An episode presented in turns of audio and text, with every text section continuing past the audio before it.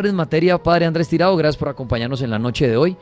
En los últimos programas que ha estado viniendo, ha estado tocando un tema bastante interesante como es el tema de la Virgen. Y que nos enseñó algo buenísimo la primera vez que muchos de pronto no conocían y es que cuando hablamos de la Virgen, siempre es la misma Virgen. Es la Virgen María. Unos decían, ah, pero es que hay Virgen de Fátima, Guadalupe, la Virgen de Lourdes. Es la misma Virgen María, sino que la visten y la adornan de acuerdo eh, del lugar, de la situación o de su aparición. Entonces, pero es la misma Virgen María. Entonces, eso fue buenísimo al principio cuando el padre empezó esta saga de hablar de profecías de la Virgen, de hablar de apariciones de la Virgen, como habló de la Virgen de Fátima cuando se apareció allí a los tres pastorcitos, cuando habló de la aparición de la Virgen en, Francia, la, eh, la, ¿cómo se llama? La Saled. La Saled. Y nos ha venido hablando y inició esto la profecía con Juan, que fue buenísimo.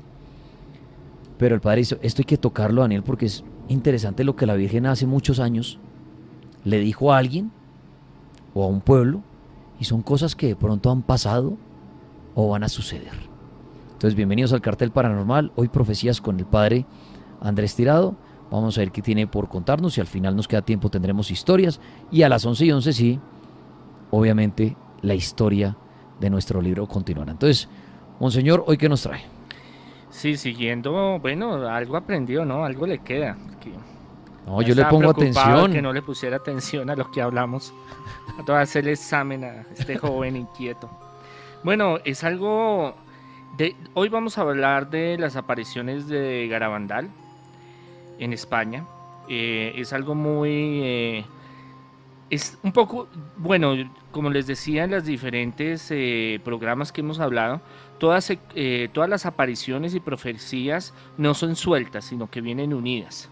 Digamos que cada vez que se aparece la Virgen confirma esas profecías, esos mensajes, qué es lo que quiere darle al mundo.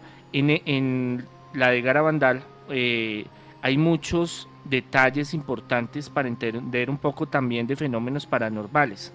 Más que hablar hoy de la profecía, que la vamos a hablar de los dos mensajes concretos, es todo lo que ocurre a través, digamos, de las apariciones marianas, en especial esta de Garabandal, que fue tan estudiada por científicos, medios tecnológicos, fotografía, video, audio, multitudes de gentes y que en sí todavía está esto fue en el año 60, el año 1960 al 65, todavía la iglesia no ha dicho nada en contra, digámoslo así, pero todavía no es como la Salet, no es como Lourdes, no es como Fátima, no es como la medalla milagrosa que la iglesia se pronuncia y dice esto es.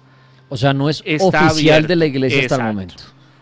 los papas no han dicho nada en contra, de por sí tácitamente o o por mm, continuidad creen lo que sucedió, mas no hay un documento oficial que diga la iglesia cree, rectifica, apoya tal aparición.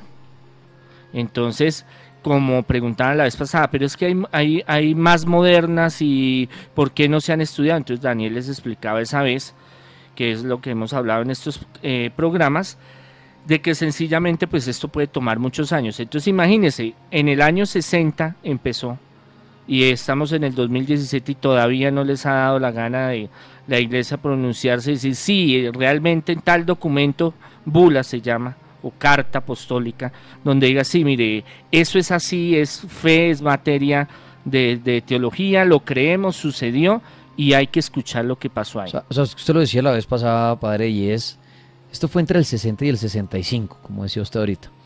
Esto, si le va bien a la iglesia, pueden salir por allá en el 2100 y pico a decir, bueno, es oficial la aparición de una virgen en el año 1960. Total. O sea, estamos, o sea, uno dice, bueno, ya han pasado 50 y pico años, 57 años, pero está muy reciente para esto de la iglesia oficializar estos casos. Por eso muchas veces decíamos, bueno, cuando esto sucede ya la iglesia lo oficializa, ya los que vieron eso, todo eso ya pasaron a la muerte hace rato. Entonces, esto pasó entre el 60 y el 75. ¿Cómo fue esa, para arrancar por ahí, padre, esta aparición que usted siempre nos echa ese cuento muy chévere? ¿Cómo, cómo es esa historia?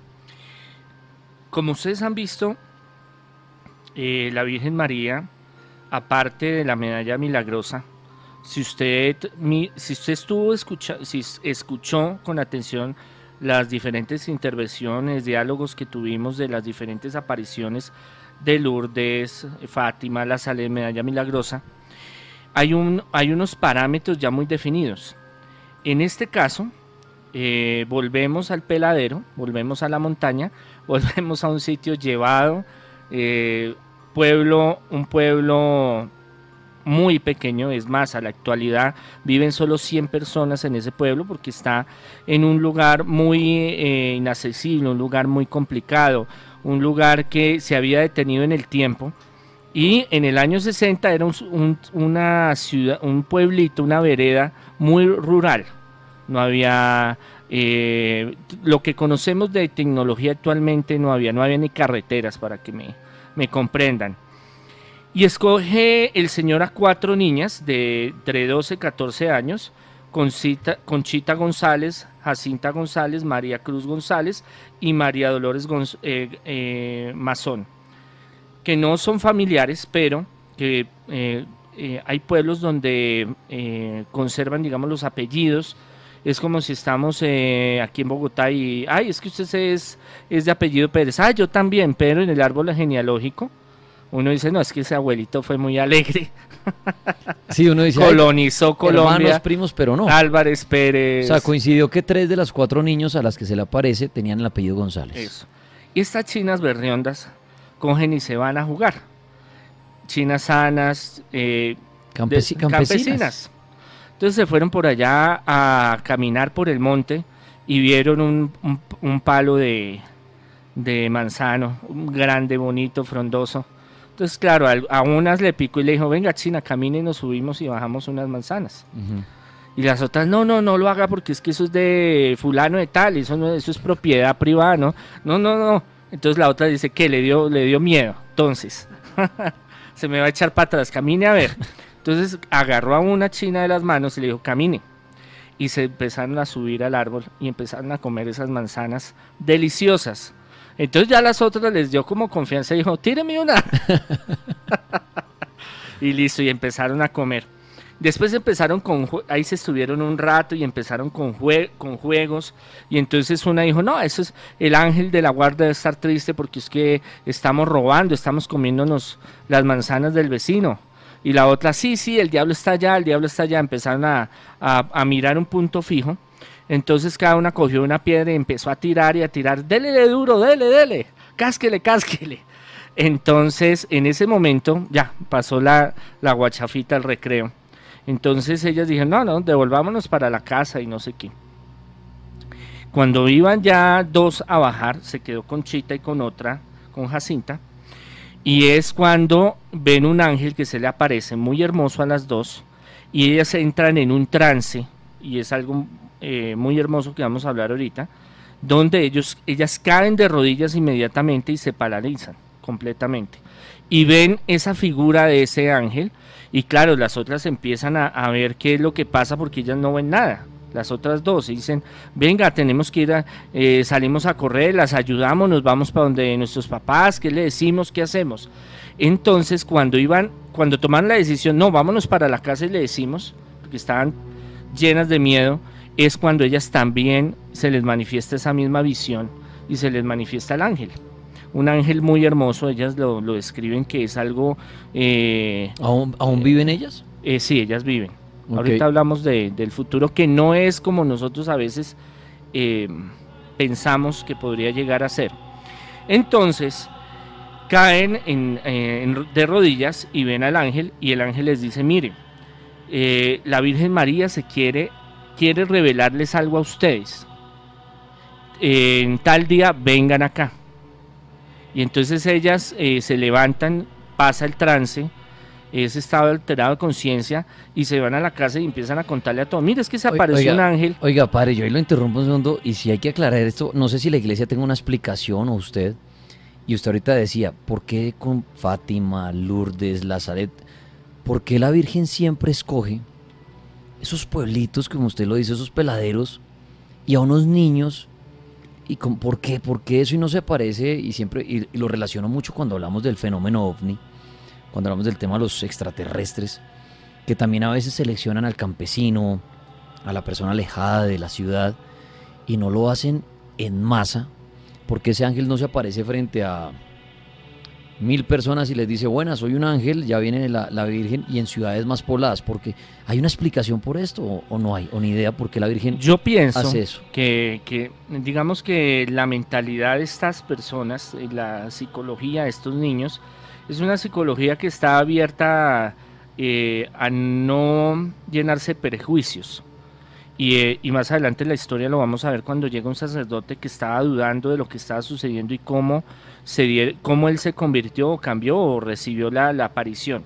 Lo que pasa es que nosotros tenemos mentalmente una, un diseño en el cual lo primero que vamos es a desconfiar.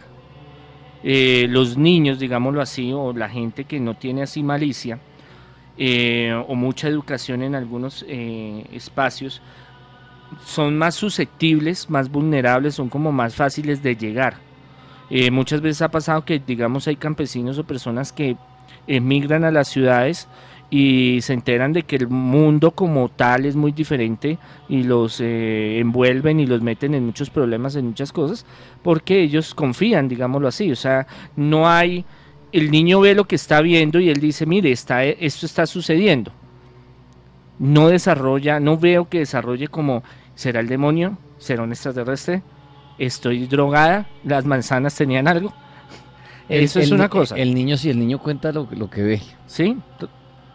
Lo que pasa es que, como yo le explicaba, yo pienso que es un gancho publicitario, es un marketing en el cual eh, poco a poco se va eh, introduciendo, digamos así, la aparición, el mensaje para que llegue de más forma, llegue de una forma más asequible a los demás. Hablando de los extraterrestres, bueno, a María la, la vinculan mucho con ellos. Eh, sí han habido manifestaciones, están grabadas en video eh, de ciudades como Londres, París, Estados Unidos, México, Bogotá, donde hay videos de presencias extraterrestres. Algo muy diferente es que no han bajado en masa, digámoslo así, y decir, mire, yo soy eh, em, urantiano, digámoslo así, y vengo a salvarlos. O... Igual es muy complicado porque la mentalidad de nosotros es muy compleja. Como hablamos la vez pasada, que Jesús llegue y le toque la puerta y le diga, hombre, soy Jesús. Usted no, pero es que este man que... Sí, sí, sí, este está, está loco.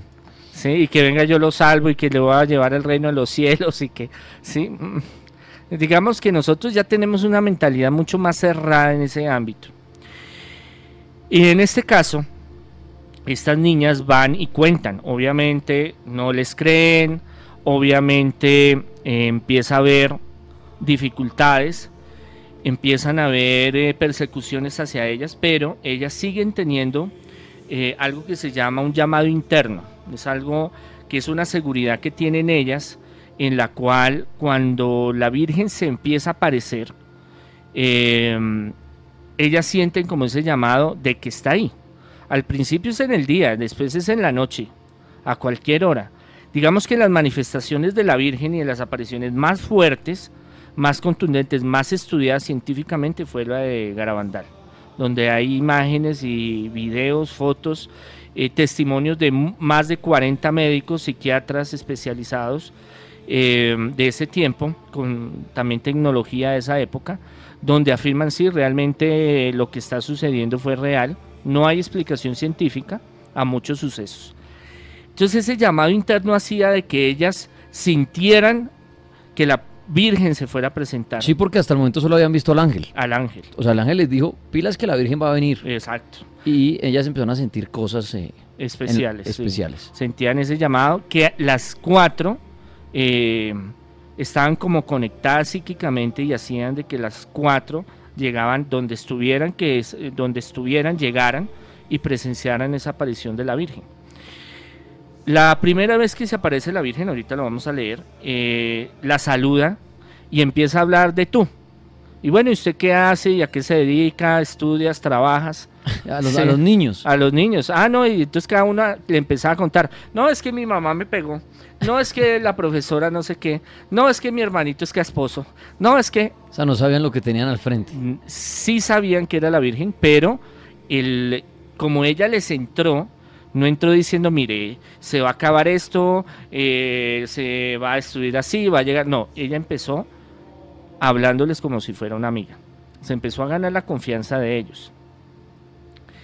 Y eh, en esa confianza hablaban mucho tiempo, em, empezaban, fueron 10 minutos, 20 minutos, 30, una hora, dos horas, tres horas, hasta seis horas continuas de eh, estados alterados de conciencia, de éxtasis que se llama, que tenían una vinculación con eh, la Virgen María. Es de las apariciones de más tiempo, digámoslo así, de más fenómenos paranormales.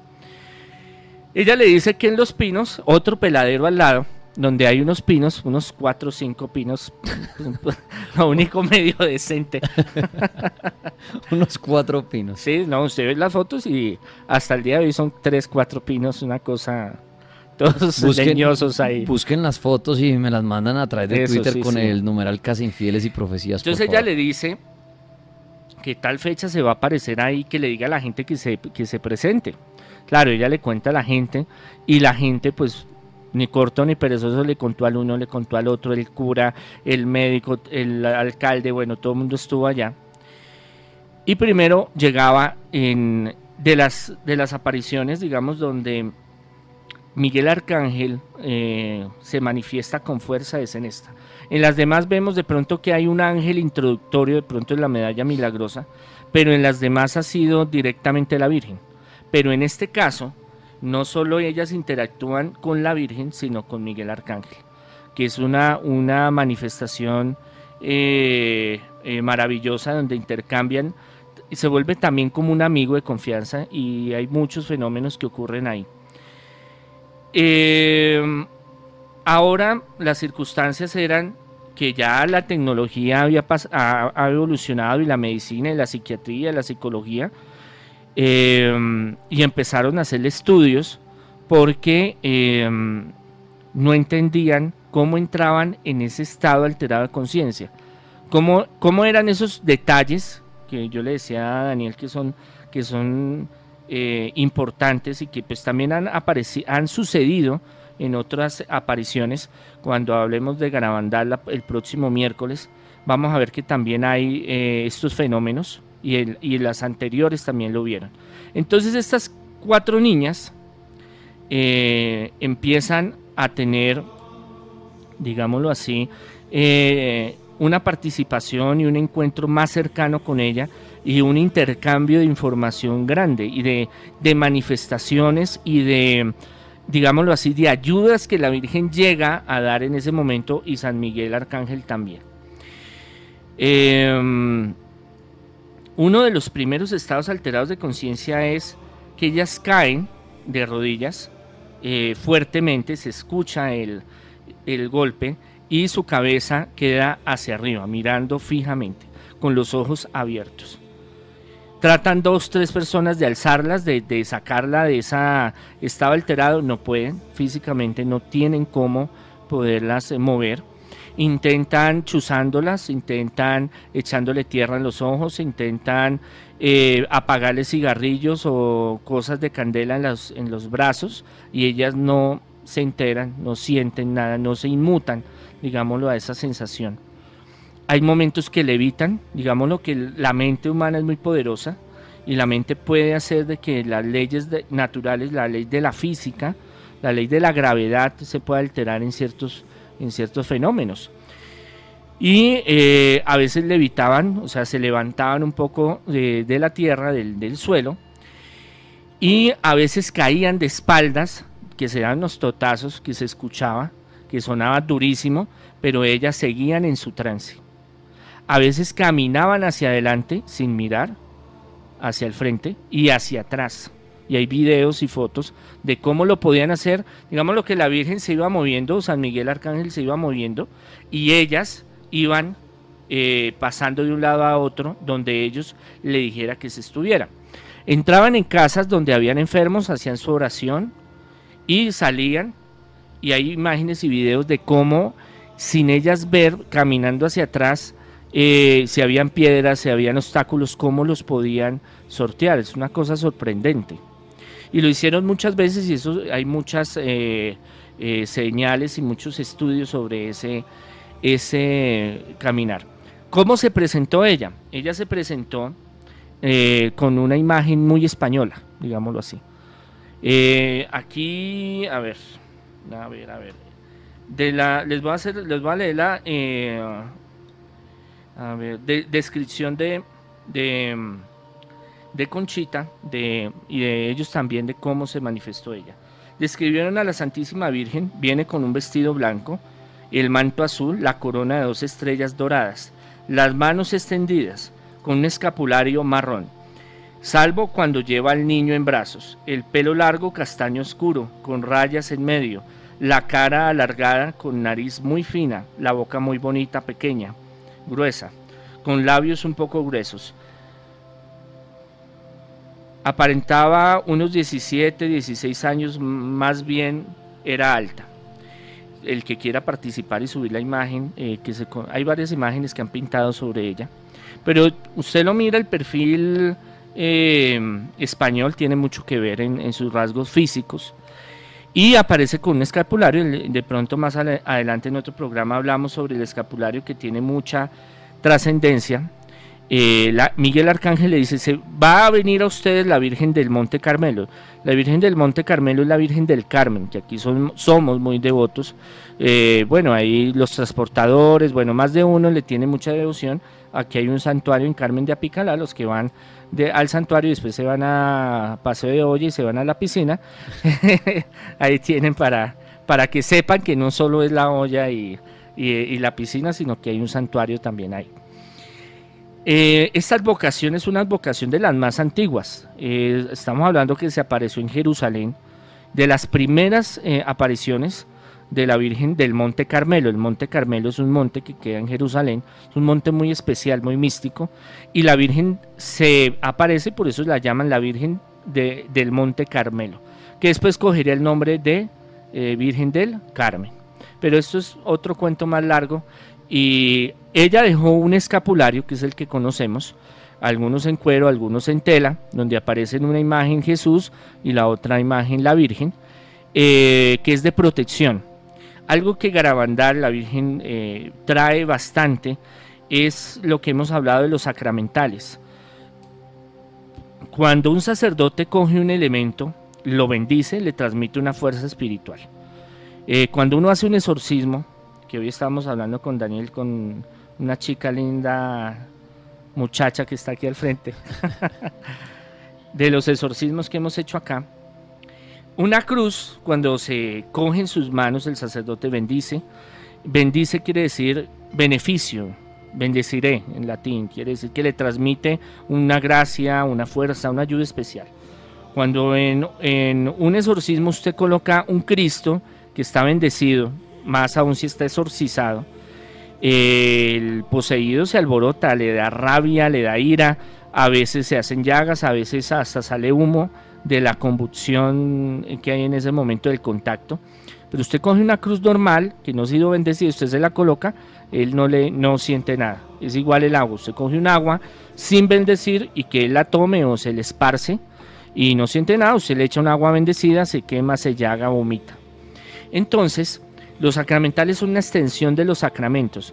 Algo muy importante que de todas estas conversaciones y de todas estas charlas y apariciones de la Virgen de Garabandal habla de dos temas muy importantes, bueno, de varios temas importantes y de unas profecías, dos profecías muy importantes, pero en general habla de los sacramentos, habla de la oración, de la conversión, del cambio, de la penitencia, de la Eucaristía y de los sacramentales.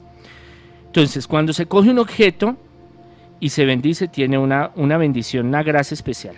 Cuando se exorciza, ese objeto coge un poder especial para todo lo que es satánico, demoníaco, negativo.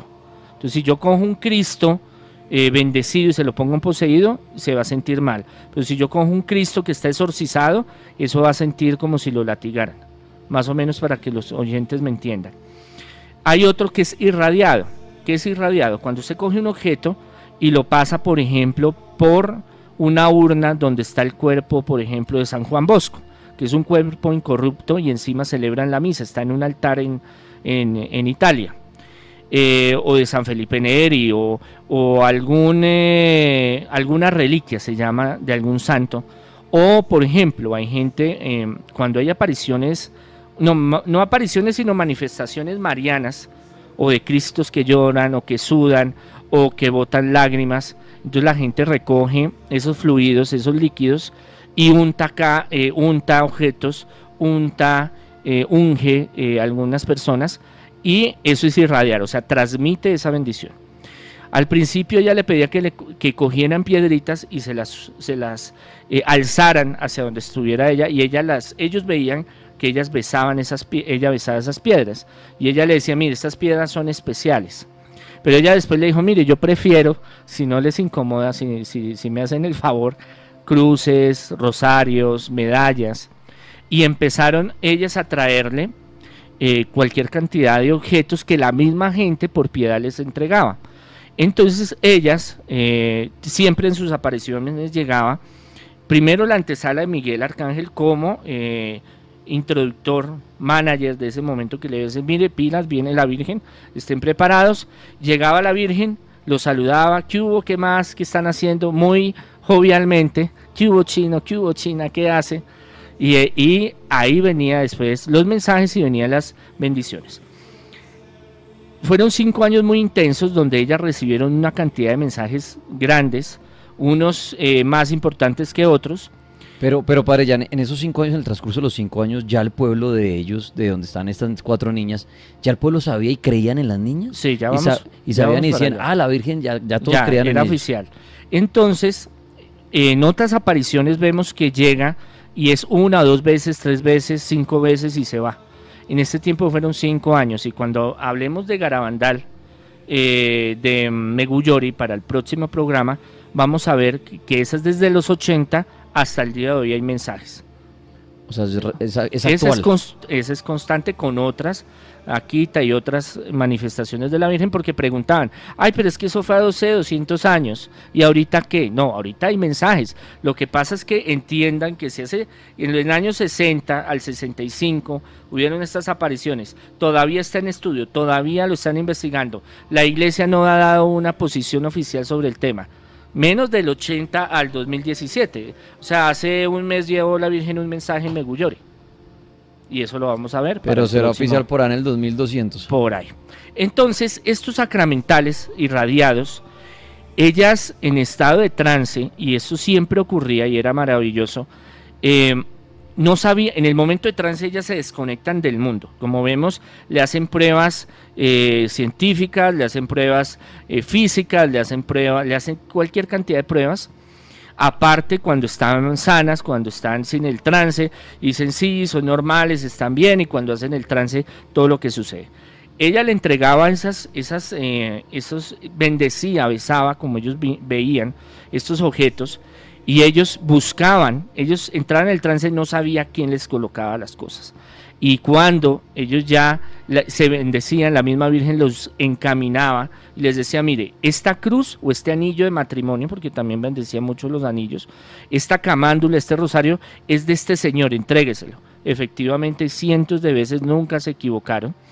Y estos eh, objetos tenían una bendición especial y se a través de estos objetos, desde ese entonces hasta hoy, porque todavía son reliquias, y que se utilizan en muchas partes del mundo, siguen habiendo sanaciones comprobadas científicamente al tocar, rozar estos elementos. Aparte de eso, hay otro, otro, otros fenómenos de mucha importancia, que era que había sacerdotes que se camuflaban, y ahorita vamos a hablar de uno que, que se llevó su sorpresa, y entregaban, se iban de, así de particular, así como ven a Monseñor Andrés tirado por ahí en el, en el centro comercial y, ay, ¿será que ese sí es? Me miran eso, me miran, ¿será que sí es? ¿Será? Yo lo veo más flaco, no, yo lo veo más gordo, no, yo lo veo como viejito. cuando llegan a la oficina, dicen, ay, no, yo pensaba que usted era diferente, ¿cómo es que sale en radio y televisión? Se oye más joven. sí, ahí yo lo veo más joven, yo lo veo más viejo. no, gracias, gracias. Y entonces, sí, andaba por, iban allá informal, allá y incrédulos y bueno, pasaban lo que tuvieran ahí porque pues se daba el momento de la bendición de irradiar esos elementos y muchas veces la Virgen les decía, mire, eh, les decía a las videntes, llévele esto al padre tal que está en tal lado y está así, así, así. Y, y se lo entregaban y sabían que era el cura. Entonces ellos quedaban aterrados de cómo ella, ella sin saber quiénes eran, los descubría. Otros fenómenos eh, muy importantes eran eh, físicos, eh, meteorológicos que sucedían, luces especiales que se veían. Eso se empezó a volver, era un pueblo muy alejado, pero la gente dos, tres días a caballo, porque no había otra, a burro, a, a carreta, porque en ese momento solo había esa forma de llegar allá, llegaban con el propósito de recibir, de mirar, de ver, como cuando seguían a Jesús, muchos lo seguían por, ay, no, no, es la moda, mire, mire, el sanador, el liberador. No, no, mire, a ver si es alto, si es bajito, si me va a sanar o si real es. Ah, no, ese es un, pendejo ahí, ¿no? Ese es un mechudo ahí. Semana que nada, ay, semana, yo lo conozco. Que en esa época hubieran existido las redes sociales. Ay. Sigan, sigan, sigan, a, eh, sigan a Jesús. Jesús. Sí. Jesús pelo largo. Sí, sí síganlo. denle like a Jesús. Denle like. Jesús se paró sobre la roca. sí, foto. y así va a suceder en algún momento. Le quería hacer una pregunta a padre que se la había hecho la vez pasada para volver al tema y ahorita que usted escribía la aparición de la Virgen a estas cuatro niñas. ¿Cómo confirman ellas y cómo confirma el pueblo y por ejemplo y el cura del pueblo, en fin, que se trata de la aparición de la Virgen realmente y de San Miguel y no son demonios disfrazados o entidades que vienen a hacer el mal y tienen el poder de decir, hola, soy la Virgen, pero no lo es. Total. no, y hay apariciones, mire, a mí me han llevado varios grupos. Una vez hice una cosa que a muchos no les gustó. Ah, claro, eh, yo soy de la, fundador de la Congregación Sacerdotal Internacional, Católicos Independientes, no representamos a la Iglesia Católica Apostólica Romana, tampoco estamos en contra de ella, queremos mucho a Francisco y somos de la línea de él. Eh, hace muchos años me invitaron a un grupo. Lo que pasa es que en la iglesia hay grupos de extrema derecha y, fanáticos marianos, digámoslo así.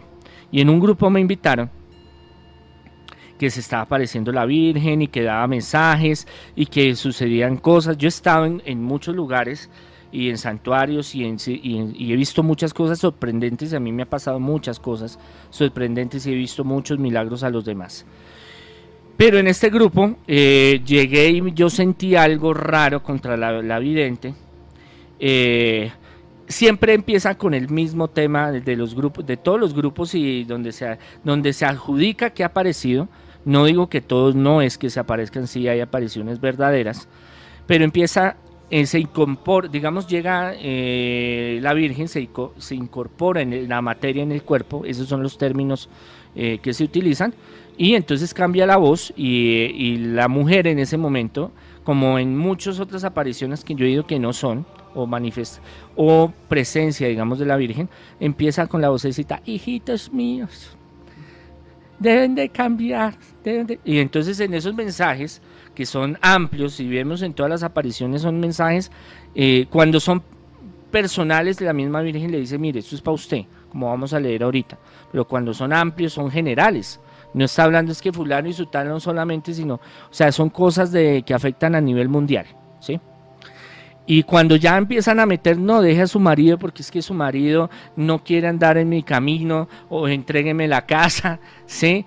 O tráigame tal diezmo, o sea, no estoy en contra del diezmo, claro, eh, pero cuando hay, entonces yo estaba ahí y yo dije, no, esto no, esto esto no debe de ser así, yo no sé, siento algo, no me gusta, em, uno, ve la, uno me, mm, sabía un poco la historia de la persona en la cual se le incorporó la, la Virgen y mm, no, no, tampoco me convencía.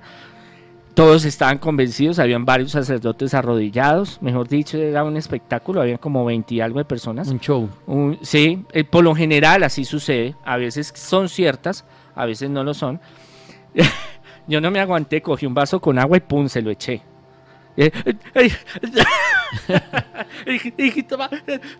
Ya, no, ya le pasó el trance. Donde estuviera en trance no pasa eso.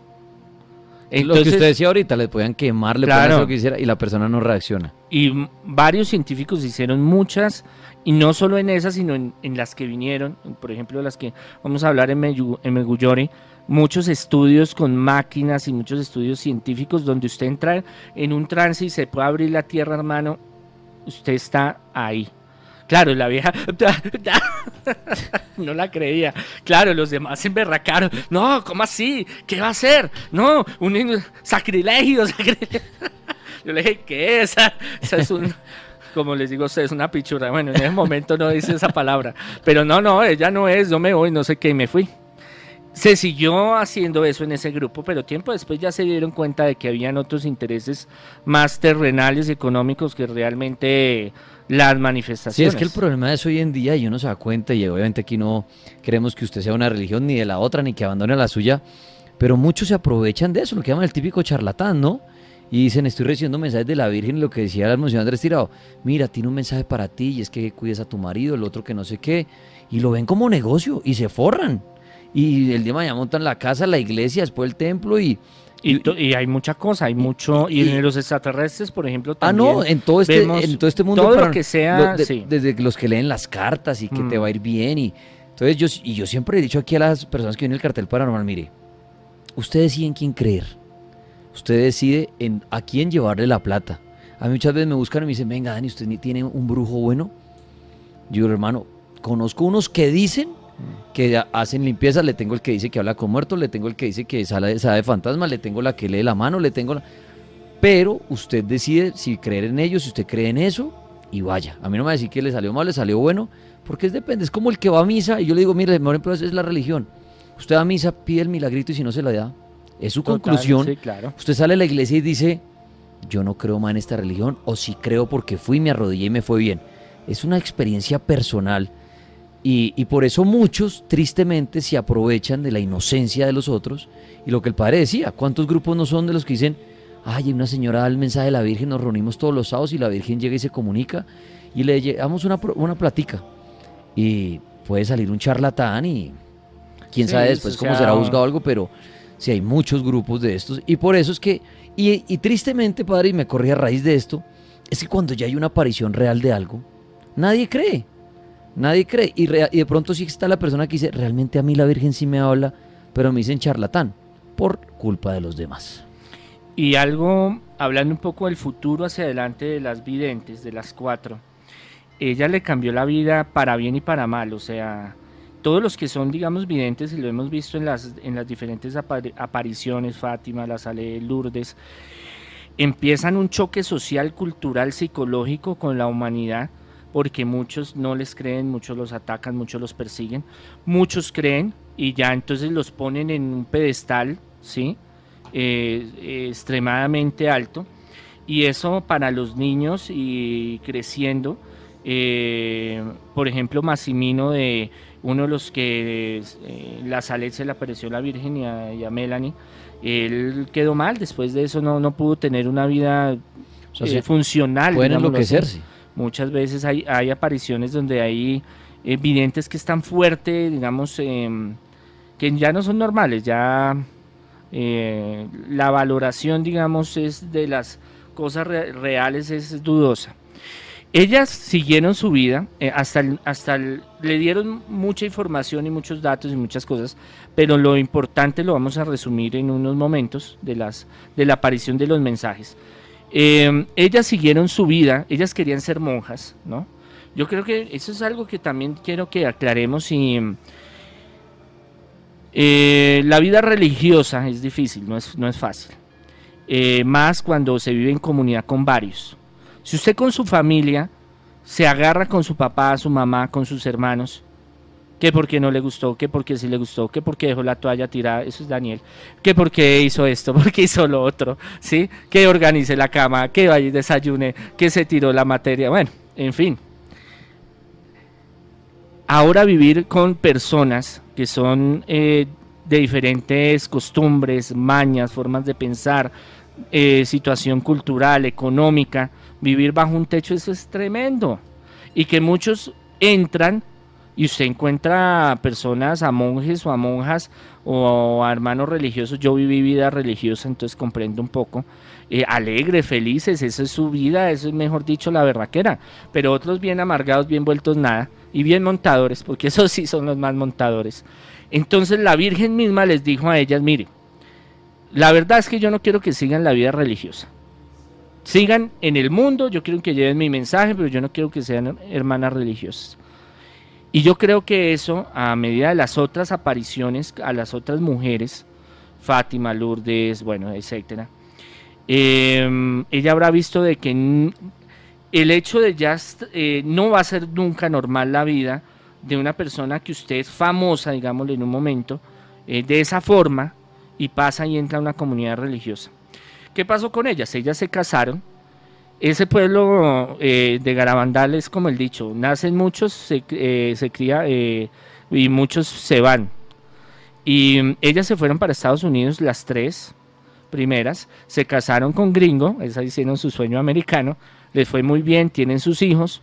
La cuarta vive en España, también se casó, tiene sus hijos, una vida muy normal, muy tranquila. Los mensajes, apariciones, eso, dejaron de, llegar. Pero sí tenían unos datos y sobre todo Conchita, que fue la última que recibió información sobre cosas muy puntuales sobre el fin de los tiempos, por ejemplo. Que eso es interesante. Claro, y porque siempre lo que muchos se preguntan cuando hablamos de profecías, ¿no? Como ¿Cuándo se va a acabar esto? ¿Cuándo hay una tercera guerra mundial? El fin del mundo. Yo creo que todos se han preguntado alguna vez cuándo es el fin del mundo. Y cuando alguien habla de profecías, sea de Nostradamus, de Bababanga, de, los, de las profecías de Juan, todo el mundo pregunta, ¿y dijo el final del mundo, el fin del mundo? ¿Esta aparición habla del fin del mundo? Habla sobre eso. Y vamos a hablar, cuando ya vengamos Meguyori, eh, más cosas más. Eh, ¿Se acuerdan de los tres días de noche oscura, tres días que se va a oscurecer el sol y que hay que, era como una señal del fin de los tiempos? Exacto, eso está en Garabandal, eso lo vamos a ver eh, en, perdón, en Meguyori para el próximo programa, que habla mucho más, y es más, el Papa ayer, o anteayer, perdón, venía en el avión y dijo, mire, de mm, Meguyori, ahí al principio los mensajes sí sí se nos parece bien, pero los últimos no creo, o son dudosos. Pero ellos son los que más ya, digámoslo así, que terminan terminamos un poco las secuencias de profecías marianas y ellos hablan más específicamente de datos más concretos que ya han pasado y que están pasando y que van a pasar. Pero en, este, eh, que en, en, Garabandal es como preludio a, a Meguyori, que vamos a hablarlo en el próximo programa. Pero ahorita, entonces de esta tenemos dos mensajes. Sí. Empecemos con la primera aparición. Pero eh, entonces espérenme un segundo, voy a hacer una pausa cortica y ya nos va a hablar de la aparición y del qué dijo esta Virgen. Algunas historias de terror deben comenzar por su final. Y más, si está escrita por los oyentes del cartel paranormal de La Mega. Tú serás el encargado de darle el rumbo perfecto a esta historia. ¿Quieres hacer parte del primer libro escrito por oyentes en Instagram? Es muy fácil. Primero, debes seguir la cuenta en Instagram, arroba el libro del cartel. 2. Sube cada noche una foto en tu cuenta de Instagram en donde narres la continuidad de esta historia y taguea a arroba el libro del cartel. Tercero, cada noche, de domingo a jueves, escogeremos una de estas fotografías y la leeremos a las 11 y 11 de la noche. La historia leída automáticamente hará parte de la continuidad de este libro. Este es el libro del cartel de la Mega. Cada noche, la historia retrocederá. ¿Estás preparado para hacer parte de esta historia?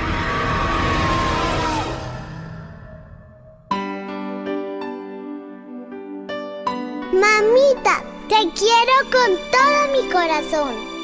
Gracias por tu amor, por cuidarme, por enseñarme, por estar siempre conmigo.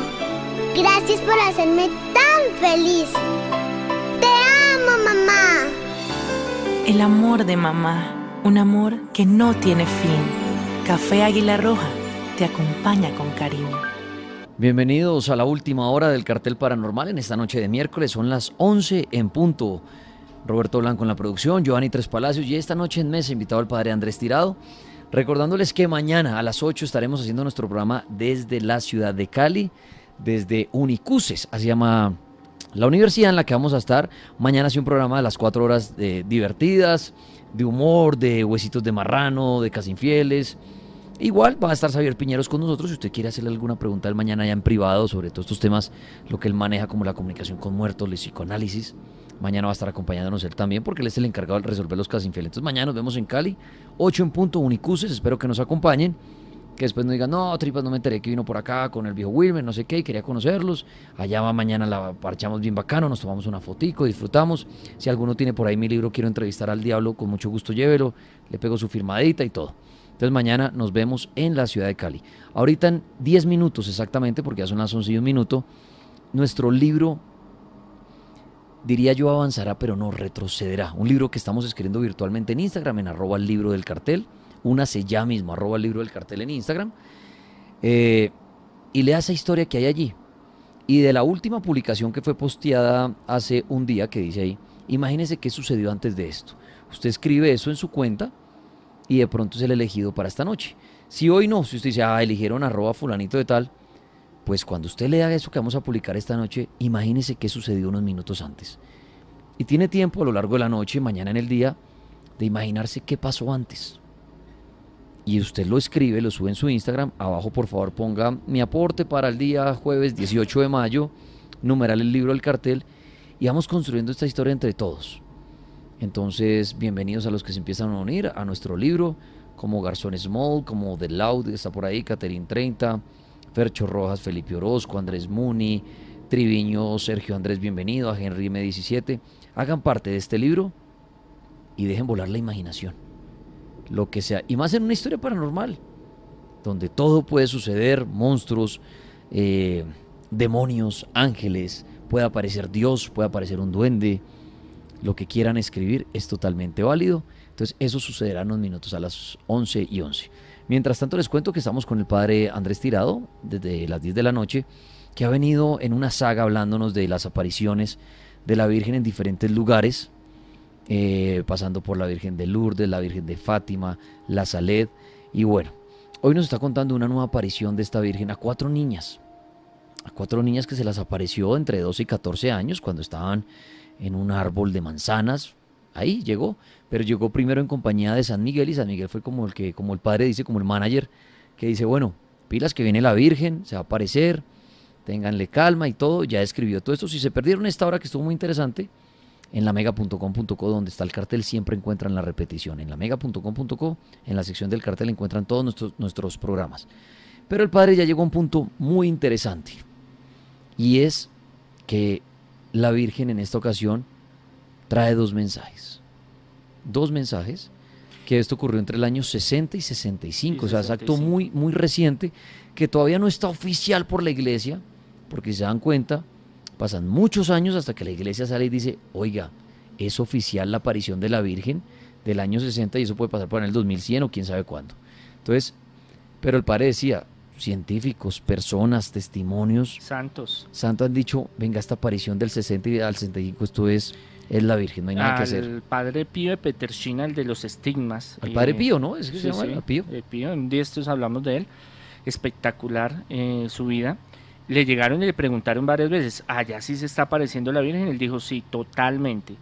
Hay un padre que es el padre eh, André, llegó jesuita allá y dudaba mucho de, de que realmente fueran las apariciones. Usted sabe que el jesuita tiene una estructura mental en la cual es más científico que otra cosa.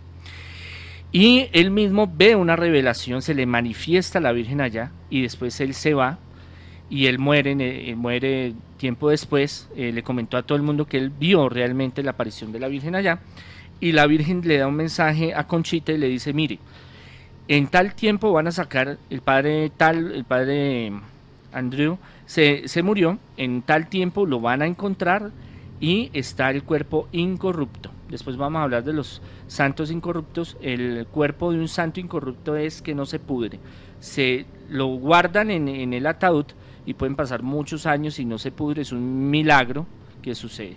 San Miguel Arcángel hablaba también bastante, o sea, los, aparte de los de los sacramentales o de las cosas bendecidas, exorcizadas y radiadas, uno de los mensajes también muy fuertes es de eh, la comunión, el cuerpo y la sangre de Cristo.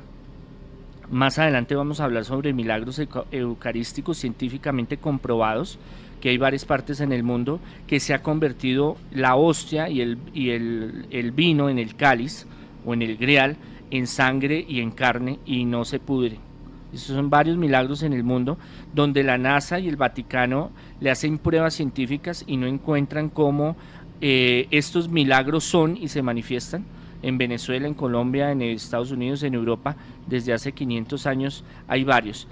Y el párroco cerró la iglesia porque todo el mundo estaba entrando y como las chinas andaban para un lado, las videntes andaban para un lado para el otro, cuando las tomaba la, la, la Virgen en éxtasis, cerró la iglesia. Entonces San Miguel venía y les daba la comunión. Y ellas sacaban su lengua y ellas la recibían. Entonces, eh, la gente pedía señales que realmente si era la comunión, que, que eran, mejor dicho, era la locura de ese pueblo. Entonces Miguel Arcángel les dijo, van a recibir una señal y esa señal van a ver que eh, ustedes van a recibir la comunión. Y una noche los llamó y les dijo, hoy se va a presentar el milagro y afortunadamente habían cámaras fotográficas, cámaras de video y se ve cómo se materializa el pedazo de hostia, la oblea, para que me entiendan, en la lengua de la vidente cuando saca la lengua y se posa ahí. Y hay muchos videos y muchas fotografías de ese hecho insólito que reafirma. Y, un, y el párroco dijo, bueno, si nosotros somos los curas y los únicos que podemos consagrar, ¿cómo Miguel Arcángel le va a dar la comunión? Entonces Miguel Arcángel le, mandó a decir, mire hermanito, lo que pasa es que en todos los tabernáculos en los sagrarios, en las iglesias, voy, tomo la comunión y vengo y se las traigo a ellas porque ustedes no se las quisieron volver a dar.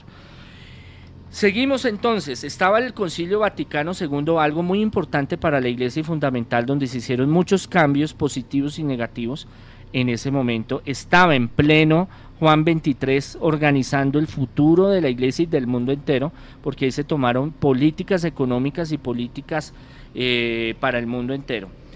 La primera aparición, eh, a ver, Ahora que cogimos las manzanas que no eran nuestras, el demonio eh, estará contento y el pobre ángel de la guarda estará triste. Entonces empezamos a coger piedras y a tirárselas con todas nuestras fuerzas al lado izquierdo. Decíamos ahí, ahí está el demonio.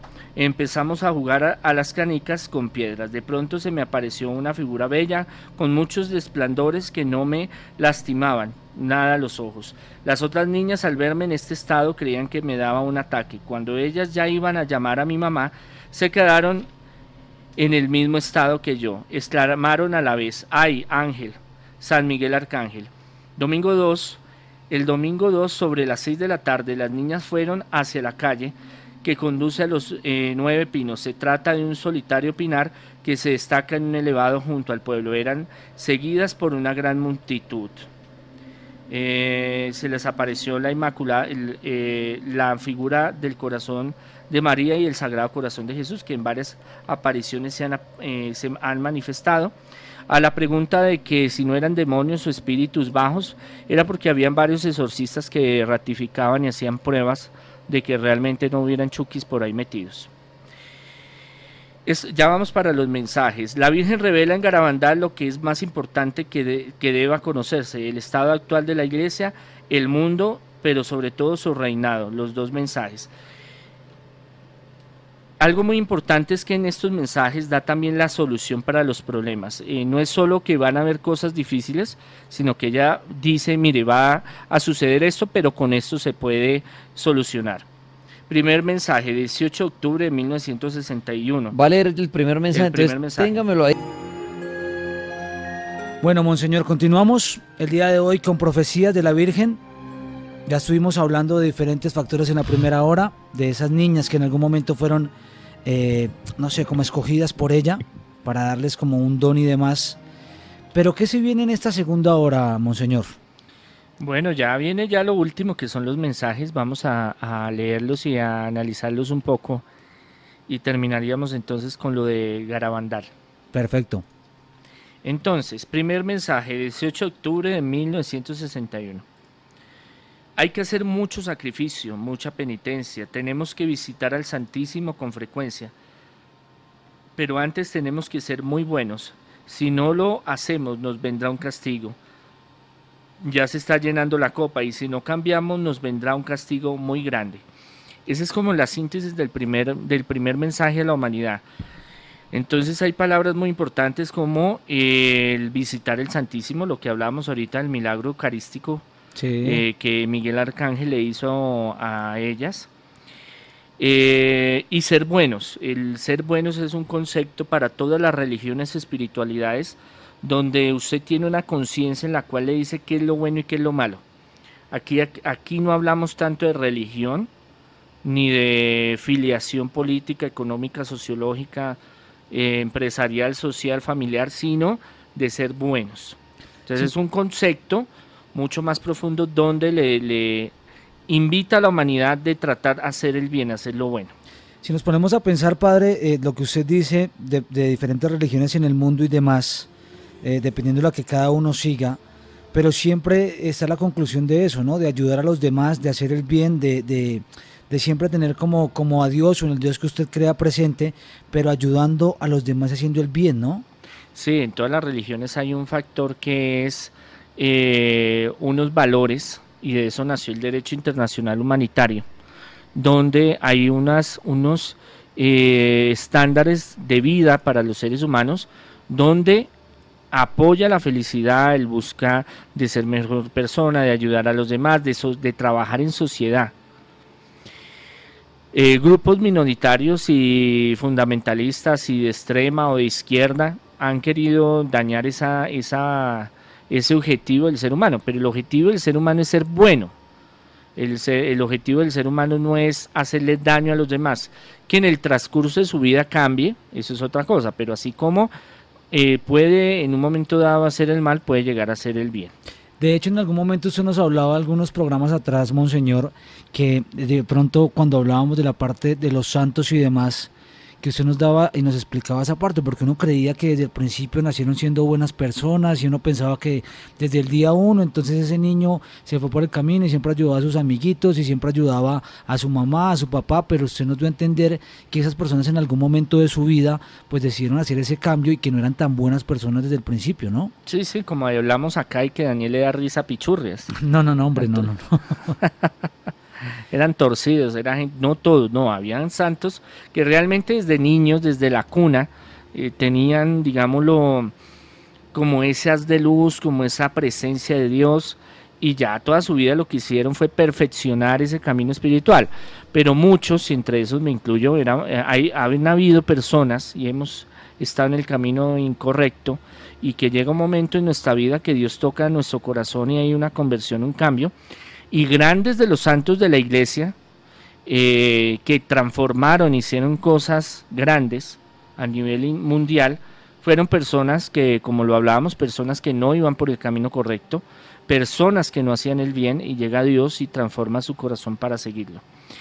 También dice, y está llenándose la copa. Este simbolismo es apocalíptico, usted lo ve en el Apocalipsis donde habla de las, de las siete copas. Entonces, es una cuestión en la cual se junta todas esas profecías y todos esos llamamientos encriptados en estos mensajes donde eh, le está informando de lo que puede estar sucediendo. ¿Y la Virgen qué hace? La Virgen es recurrente al cambio, a la conversión, al encontrarnos de nuevo con Dios, que le habla a todas las espiritualidades. Lo que pasa es que digamos, la Iglesia Católica ha tomado la figura de la, de la Virgen María como propia, pero la Virgen María es universal para todas las, para todas las eh, espiritualidades y religiones. ¿Cree usted, padre, que en algún momento de estas personas que, que escogió la Virgen eh, para darles un mensaje, para darles un don, en qué se basaba ella? De pronto veía la vida de una persona que no era propiamente, mm, por decirlo así, puritana desde pequeña, o escogieron a esa persona que en algún momento dicen fue mala, pero de algún momento volvió como a tener ese, o sea, tuvo ese llamado de Dios y tiene un corazón puro que no sabía cómo manejarlo. Lo que pasa es que, mire, conocer los misterios de Dios es muy difícil.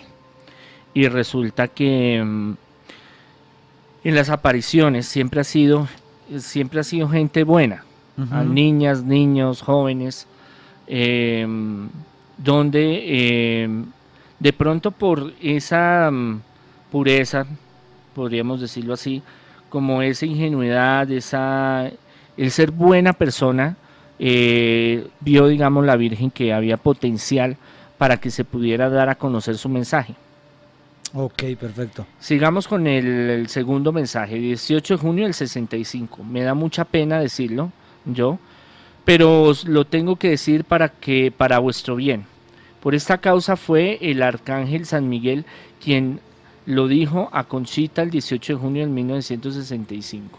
El mensaje que la Santísima Virgen ha dado al mundo por la intercesión de San Miguel, el ángel ha dicho. Como no se ha cumplido y no se ha dado mucho a conocer mi mensaje el 18 de octubre, os diré que este es el último. Antes, de la, antes la copa se estaba llenando, ahora está rebosando. Los sacerdotes, obispos, cardenales van mucho por el camino de la perdición y con ello llevan a muchas más almas. La Eucaristía cada vez se le da menos importancia. Debemos evitar la ira de Dios sobre nosotros con nuestros esfuerzos. Si le, si le pedís perdón con alma sincera, Él os perdonará. Yo, vuestra madre, por intercesión del ángel San Miguel, no quiero decir que os enme, no quiero no quiero decir que os enmendéis, ya estáis en los últimos avisos. Os quiero mucho y no quiero vuestra condenación. Pedidnos sinceramente y nosotros os lo daremos. Debéis sacrificaros más. Pensar, pensad en la pasión de Jesús. En ese tiempo apenas estaba descubriendo eh, y lo que las, diferentes profecías siempre hablan de eh, que ya se acerca el, el, el, tiempo, que hay que cambiar, que vamos para la, para la caboce. Eh, como lo habla en esta metáfora, la copa antes estaba llenando, ahora está llena. La maldad ha crecido muchísimo desde los años 60 para esta época eh, se dieron muchas, eh, digamos, una transformación social mucho más fuerte. Vemos, el, vemos toda la evolución del, del comunismo, vemos el hipismo, vemos muchas cosas que la, la cultura, eh, el arte, las ciencias fueron cambiando. Y vemos también eh, cómo la iglesia, y cómo, cómo en todos estos mensajes, de pronto por eso es que la iglesia no, apoya mucho, digámoslo así, o, o, abandera mucho estos procesos, porque pues le dan palo, le dan duro. Ahí les está diciendo que cardenales, obispos, sacerdotes van por el mal camino. Y realmente eh, vemos los últimos 150 años, y en los desde el año 60 para este año, vemos cómo las, eh, ese espíritu, alguien me preguntaba, pero monseñor, el, la padolofilia, la violación a los niños, eso es un espíritu. Le dije, hay unos casos que sí, pero en la mayoría no. Es un espíritu que está sobre la iglesia. No sé por qué se ha pegado tanto. Eh, hay una, una, respuesta, es por eh, que esto se vuelve una cadena. Digamos, el violador tiene dos caminos cuando crece. O se vuelve violador o le coge un gran rechazo a la violación. Los dos caminos que únicamente puede coger. Sí. Entonces, eh, muchas veces había en el seminario menor, donde usted está, entraba en la primaria, el bachillerato y salía el mayor, donde hacía el filosofado y el teologado, en lo diocesano, digámoslo así.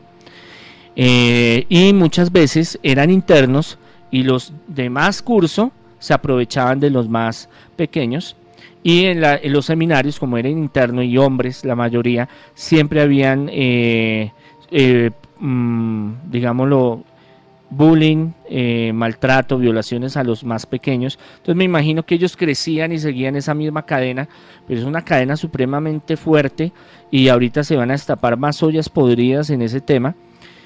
Eh, algo tiene que ver el celibato, porque el celibato fue algo impuesto en el año 1000 por eh, cuestión económica, porque célibe en latín quiere decir soltero, eh, porque económicamente usted estando en la iglesia solo no tiene que pagarle alimentación, vestuario, comida a su familia, a la esposa, a los hijos, si muere eso pasa a la iglesia. Bueno, hay unas cuestiones económicas, más no teológicas, ni de Sagrada Escritura, ni de tradición de la iglesia, hasta el año 1000 el Papa Ilebrando decidió que fueran célibes. Antes todos los papas, obispos, arzobispos eh, tenían su esposa, sus hijos. Es más, usted ve la historia de la iglesia y ve que hubieron muchas aberraciones donde papas tenían sus arenes de mujeres, de hombres, bueno, mejor dicho, Sodoma y Gomorra.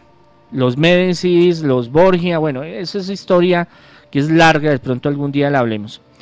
Hay sacerdotes, obispos y cardenales en la iglesia santos, los hay, espirituales, eh, gente que da su vida por la iglesia, siempre lo ha habido, pero hay muchos que buscan los placeres carnales, económicos, buscan cómo eh, poder.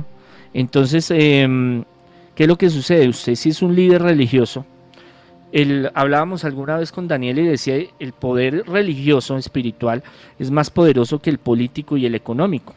Porque usted le dice a un chino, le dice, mire, póngase este chaleco, vaya, párese en tal esquina y, y totelo rómpalo y que se estalle en mil pedazos, tranquilo que usted se va para el reino de los cielos. Su familia va a quedar bien, yo me encargo de ellos económicamente y usted va para el reino de los cielos. Mejor dicho, usted va a ser el duro, usted va a ser un guerrero santo y claro, usted se va, desde chiquito usted lo alimentan con ese pensamiento. Claro, usted ya tiene una seguridad ni la berraca. Voy y me toteo allá, estallo, y yo estoy librando a Satanás del mundo y voy derechito para el cielo. De hecho, es como si eh, realizaran un lavado de cerebro, por decirlo así, desde pequeños, porque si nos ponemos a pensar y nos damos cuenta, hay niños que desde los 4, 5, 6 años ven que de pronto en algún momento esta persona logró esa misión que era inmolarse eh, para asesinar a otras personas y va automáticamente y lo hace. Es como si, digamos, la tradición familiar de ellos y el pensamiento de ellos fuese ese, el cual un momento o de un momento a otro, desde pequeños sabemos que si llego y me inmolo automáticamente, según la religión que estoy profesando en este momento, va a llegar a reino del cielo, ¿verdad?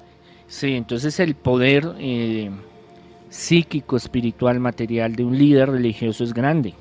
Y si un, si un ciego no puede guiar a otro ciego, dice Jesucristo, pues imagínese la preocupación de la Virgen y de Dios, de los ministros, que muchos, y no solo en la religión católica, sino en otras religiones, espiritualidades y líneas, eh, eh, son lobos disfrazados de oveja, ¿no? Entonces es una cuestión muy complicada. Hablábamos la vez pasada del Banco Ambrosiano, del Vaticano, de los lujos. Bueno, hablábamos de tantas cosas, pero también hay gente, yo conozco muchos sacerdotes, eh, pastores evangélicos de otras religiones, eh, monjas, eh, cardenales, obispos que dan la vida por la iglesia y se quitan el pan de la boca para dárselo a otro. Y son testimonios grandes y por eso está la iglesia, eh, se sustenta, digámoslo así, permanece por esas bases tan sólidas. Pero sí, es una revelación desde ese tiempo, desde las primeras apariciones, Fátima, La Saled, Lourdes, Medalla Milagrosa, Garabandal, y las que vienen seguidas, diciendo ese tema puntual, la iglesia. Porque es que la iglesia es el sistema social más importante que hay para una sociedad, o la religión, llamémoslo así. Un día estos vamos a hablar de las diferentes religiones y cómo actúan, pero su eje importante estructural es la familia. Y esa familia, ¿cómo encaja en la sociedad? Entonces, el destruir a una persona eh, en muchas áreas, hace que pierdan su fe y muchos, y yo he tenido eh, casos eh, que se han confesado conmigo, han estado en tratamiento espiritual, hombres que han sido violados por sacerdotes, por ejemplo, y eso es algo muy traumático y difícil porque quedan marcados no solo de la cuestión de violación y homosexualidad, sino la cuestión de que ya, lo que pasa es que uno es muy visual, entonces uno cree que el ministro de Dios es Dios. Entonces cuando usted pierde la fe en ese ministro de Dios, usted pierde la fe en la iglesia y en Dios, pero son cosas diferentes. Entonces uno empieza un proceso de sanación y de restauración. Entonces a esa pregunta que me hacían de que si la padolofilia, la violación a los niños es un espíritu, en algunos casos podría decir que hay espíritus que hacen esas, eh, generan esas cosas. Pero el 99.9% del caso concreto de la iglesia son personas que fueron violadas en su infancia, la mayoría. Personas que tienen problemas mentales, porque usted no, eh, para llegar a ese estado, eh, aparte de la cuestión homosexual, de que le guste hombres o mujeres o lo que se sea, eh, llegar a hacerle el placer por hacer daño, porque eso es la violación a los niños, y es un espíritu que hay en la iglesia muy fuerte, que debemos de orar y como dice la Virgen y los mensajes que ella ha dado de cambio y de conversión, y algo muy importante que quiero que hagamos, que les pido que hagamos es que oremos por los sacerdotes, los obispos, los religiosos, los líderes religiosos de cualquier organización, religión, espiritualidad del mundo, porque nosotros somos muy atacados por el enemigo. Y si nosotros eh, somos pie para el enemigo, vamos a llevarnos por delante mucha gente. Entonces yo creo que ese es uno de los mensajes mm, más claros que ha dado la Virgen en estos tiempos. Y sigo eh, leyendo la, última parte, digámoslo así. Fue anunciado por las niñas en el primer mensaje el 18 de octubre del 61. Las niñas relataron que el castigo, según pudieron verlo, la noche del 19 el 20 de junio de 1962 era similar a ríos transformados en sangre, fuego que bajaba del cielo y cosas peores, gran calor, sed abrasadora y el agua que se evaporaba. Todos los hombres presos de la desesperación buscando matarse unos a otros, pero al faltar las fuerzas caerán. Unos en las llamas y otros lanzándose al mar, pero el agua parecerá hervir y activar y, y avivar las llamas. La Santísima Virgen en Garabandal no viene a predecir un castigo, viene a darnos los medios para evitarlo. No quiero vuestra condenación, dirá la Virgen en su mensaje, pero si rehusan a obedecer la llamada, la llamada de Dios y a la conversión, así será. Con esto terminamos eh, la lectura de las, de las eh, profecías de Garabandal. En varias profecías hablan de ellos cayeron eh, estaban arrodillados y cayeron al piso y lloraron y gritaron porque vieron en momento en ese en ese éxtasis, en ese momento real lo que estaba sucediendo. Ya le dejo eh, a especulación y a lo que quieran pensar con este y con, con lo que vamos a hablar el próximo eh, programa de Meguyori de todo apunta que va a ser como una guerra nuclear o una guerra eh, atómica, porque cuando sucede eso, está describiendo cosas que tienen mucho que ver con eso. Puede ser esa forma, puede ser un meteorito que caiga, bueno, puede ser tantas cosas, pero el hecho es que la Virgen siempre está avisándonos y en los últimos años y en los últimos meses y en los últimos días está pidiendo mucha conversión, mucho cambio, mucha oración. Sin decremento, ella no está diciendo es que usted tiene que afiliarse a tal iglesia o tal religión, no, desde la iglesia, espiritualidad que usted quiera, sea buena persona y Dios lo va a bendecir. Él es el Monseñor Andrés Tirado hablándonos de diferentes profecías. Y ya mismo los invito a ustedes a que sigan eh, la cuenta en Instagram, el libro del cartel. Saludos ahora para Juanito Aviles, también para Tiger Peregrino, para Cadenas eh, para Karen Marcela, para Laura María España, para Akerrak, para Cristian Camilo, para Escarcha, para Andrés López. De domingo a jueves a las 11 y 11 de la noche, esa historia retrocederá. Un libro que es escrito por ustedes, los oyentes del cartel, dejando volar su imaginación, yendo a lugares que quizás en algún momento habían deseado ir. Una historia que ya comenzó por su final por Jacob. Si usted en este momento quiere hacer parte del libro del cartel o quiere proponer una nueva página de ese libro, es muy fácil. Lo primero que debe hacer es ingresar a arroba libro del cartel, seguir esta cuenta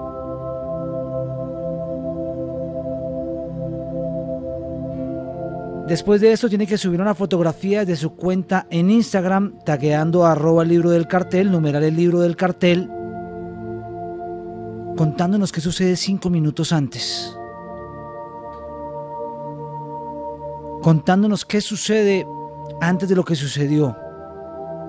Por ejemplo, los que acaban de llegar, quiero volverles a leer el fragmento del día de hoy, la página del día de hoy que fue a cargo de arroba tab B Rodríguez. Una de las sombras oscuras empieza a acechar a Joy, un nuevo personaje, que desesperado por salvar su vida y sin importarle que minutos antes asesinó en defensa propia a Annie, se corta uno de sus brazos y con su sangre escribe, son ellos. Mostrándole esto a Jacob a través del vidrio empañado, ayudándose de la luz de su cámara, Jacob, desconcertado y sin hacer mayor cosa, alcanza a observar cómo a Joe lo toma, algo horrible por la espalda, unas manos pálidas, que ya había visto antes y cómo lentamente se lo llevaban. Es la última página que tenemos del libro del cartel. Su imaginación es muy importante para esto. Las palabras exactas. ¿Cree usted tener las palabras exactas de lo que sucedió cinco minutos antes de esto? Pues ya mismo lo invito a que escriba, que deje volar su imaginación.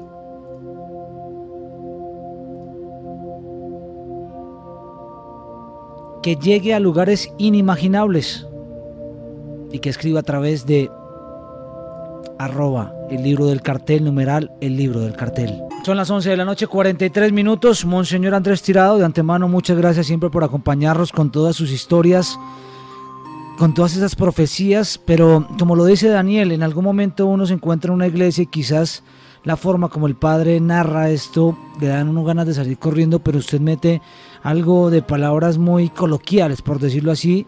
Eh, bueno, la gente que quiera contactarlo, Monseñor, Sí, eh, ¿a para... dónde puede hacerlo? Claro que sí.